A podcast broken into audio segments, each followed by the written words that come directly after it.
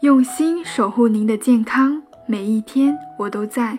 您好，我是您的健康小管家景红，欢迎收听减肥说。这一期的内容主要是讲一讲阿特金斯减肥法的具体步骤。首先，先来简单回顾一下上期提到的十大准则，分别是：一要少吃多餐，每天碳水二十克内只能来源于蔬菜；二可以吃任意量的蛋和肉；三允许摄入脂肪和食用油，当然了，除了氢化油和人造脂肪。四可以添加不含糖的香料和调料。五奶酪每天限量一百克。六每天至少八杯水，每杯二百二十毫升。七避免咖啡因、茶以及酒。八不能吃谷物制品和含碳水多的蔬菜，禁止吃坚果、水果，不能喝牛奶、酸奶、果汁以及含糖的饮料。九、外出就餐要留意酱汁、调味汁是否含糖。十、每天都要进行运动。以上十点大家都学会了吗？那接下来就说一说阿特金斯减肥法执行过程的四个阶段。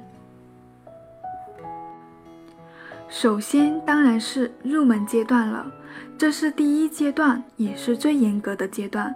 此阶段建议进行两周，具体需要多久是根据个人情况而定的。目的是快速消耗体内的血糖和糖原，引导身体迅速进入燃脂代谢状态。这个阶段的要求是纯碳水摄入限制在每天二十克以内，其中十二至十五克必须要来自于绿叶蔬菜。允许食用的蔬菜有五十四种，但并不包括豆类和薯类，因为对入门阶段来说，这些蔬菜含淀粉含量实在太多了。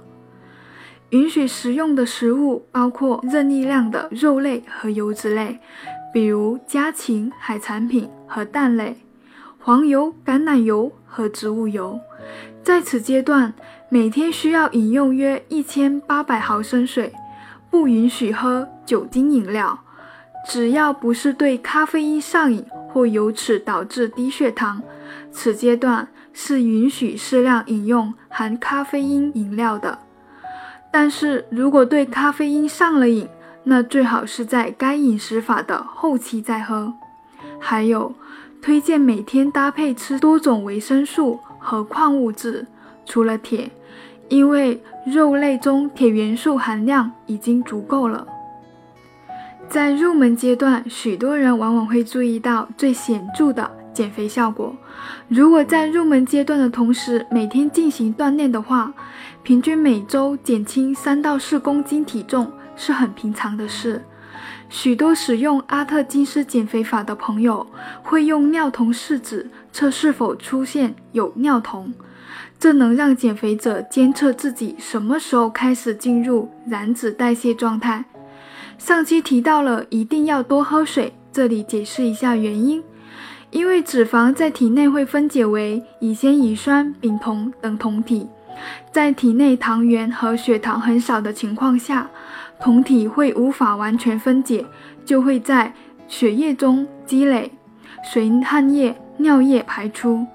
所以，如果使用这种限制碳水摄入，进而降低血糖和糖原的方法减肥，监测是否出现尿酮，就可以知道脂肪分解的情况了。一般在饥饿、剧烈运动、营养不良、糖尿病、饮酒过多，会出现不同程度的尿酮。但是，体内过多的酮体是有健康风险的，甚至导致酮症酸中毒。所以，使用这种产生酮体的饮食方法减肥，最好是有医生和营养师的陪同监控下进行。在入门阶段能开始启动脂肪燃烧后，就进入第二阶段，继续减肥阶段，包括增加碳水的摄入，但是依然要保持在能减肥的水平上。每日摄入的目标碳水以每周净增五克的频率增加。继续减肥的目的是能够找到减肥的关键碳水化合物的标准，了解并控制增加血糖浓度的食物组和该组食物如何影响你的食欲。继续减肥阶段持续到体重距你的理想体重五公斤以内。在此阶段的第一周，你应该在每天的食物中增加更多入门阶段认可的蔬菜，比如说六到八根的芦笋，一碟花椰菜。在第二周，应遵循此阶段设置的碳水化合物阶梯，增加新鲜的乳制品。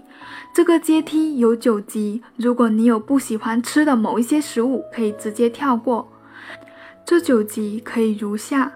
我们可以先大量的摄入入门阶段认定的蔬菜，再增加些新鲜的乳酪，还可以添加坚果和瓜子。接下来可以是浆果，后来增加酒精，可以慢慢的增加豆类，之后水果也可以，慢慢的淀粉类的蔬菜允许加入了，最后终于可以是全谷类了。等到体重接近理想体重的时候，就进入前期保持阶段了。这时再次增加碳水的摄入量，根据刚刚说的阶梯分组，每周增加十克的纯碳水。这个阶段的主要目的是帮助找到保持的关键碳水的量，这是你每天能食用而不会增加体重的碳水的最大数量。这也许大大高于试纸上诱发酮症的碳水的量，就不会产生尿酮了。这样一来就没有必要长期使用尿酮试纸了。最后呢，进入终身保持阶段。这个阶段的目的是能够保持在前阶段取得的良好习惯，避免人们的饮食观念回到以前的习惯。因而恢复以前的体重。总的来说，强调选择未加工的食物。如果你的体重开始增加，就选择回到前一阶段。这就是完整的阿特金斯减肥法了。你们掌握了吗？针对此减肥法的特点，我们来总结一下优缺点和风险。阿特金斯减肥法的优点呢，有前期能够快速的减重，不过很大的比例是水分和糖原，脂肪只是一部分，而且此期间大量的肉类食物饱腹感很强，我们能够避免挨饿。之后长期高蛋白油脂的饮食会抑制食欲，有利于自己控制食量。除了碳水的含量要严格控制，其他的食物都无需精确的定量，操作性是比较简单的，而且食材都是日常的食物，容易准备，可以自己制作。说完优点，我们来说一下缺点和风险。那么阿特金斯减肥法呢？前期碳水摄入是比较严苛的，对于习惯高碳水饮食的中国饮食模式，可能会出现碳水戒断反应，而且长期主食摄入不足，会出现微量元素缺乏，也可能会出现疲倦、虚弱、掉头发、记忆力衰退、抑郁等症状。高蛋白质的摄入也会有高尿酸的风险，有可能会增加肝肾的负担，而且执行过程中可能会保持高酮体的状态，可能会出现头痛、恶心、头晕、高胆固醇和口臭等副作用。还有，此减肥法主要依靠脂肪代谢，若有肝功能不全或者脂肪代谢疾病者。是严禁使用该方法的，所以如果有肝肾功能不全的、痛风、高尿酸、脂肪代谢疾病的朋友，就千万不能用这种方法减肥了。女性朋友也要注意一下，如果突然间太过控制碳水的摄入，有可能会出现停经的可能哦。在执行期间，一定一定要多喝水。还要适量的补充微量元素和矿物质，当然了，最好是能够在医师或者营养师的陪同下进行哦，避免出现健康的状况。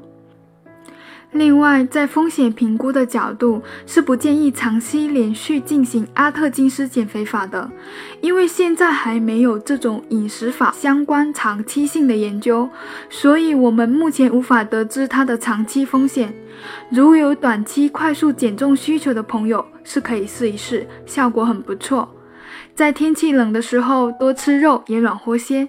还有，记得记得使用这种方法减肥的话，最好先咨询你的医生或者营养师，不要选择了不合适自己的减肥方法，付出了没有成果，还损害了自己的身体健康。希望以上的分享对您有帮助。最后，感谢您的耐心收听。下一期我将会分享一下哥本哈根减肥法，有兴趣的话可以关注一下哦。我是你的健康管家景红，下期见。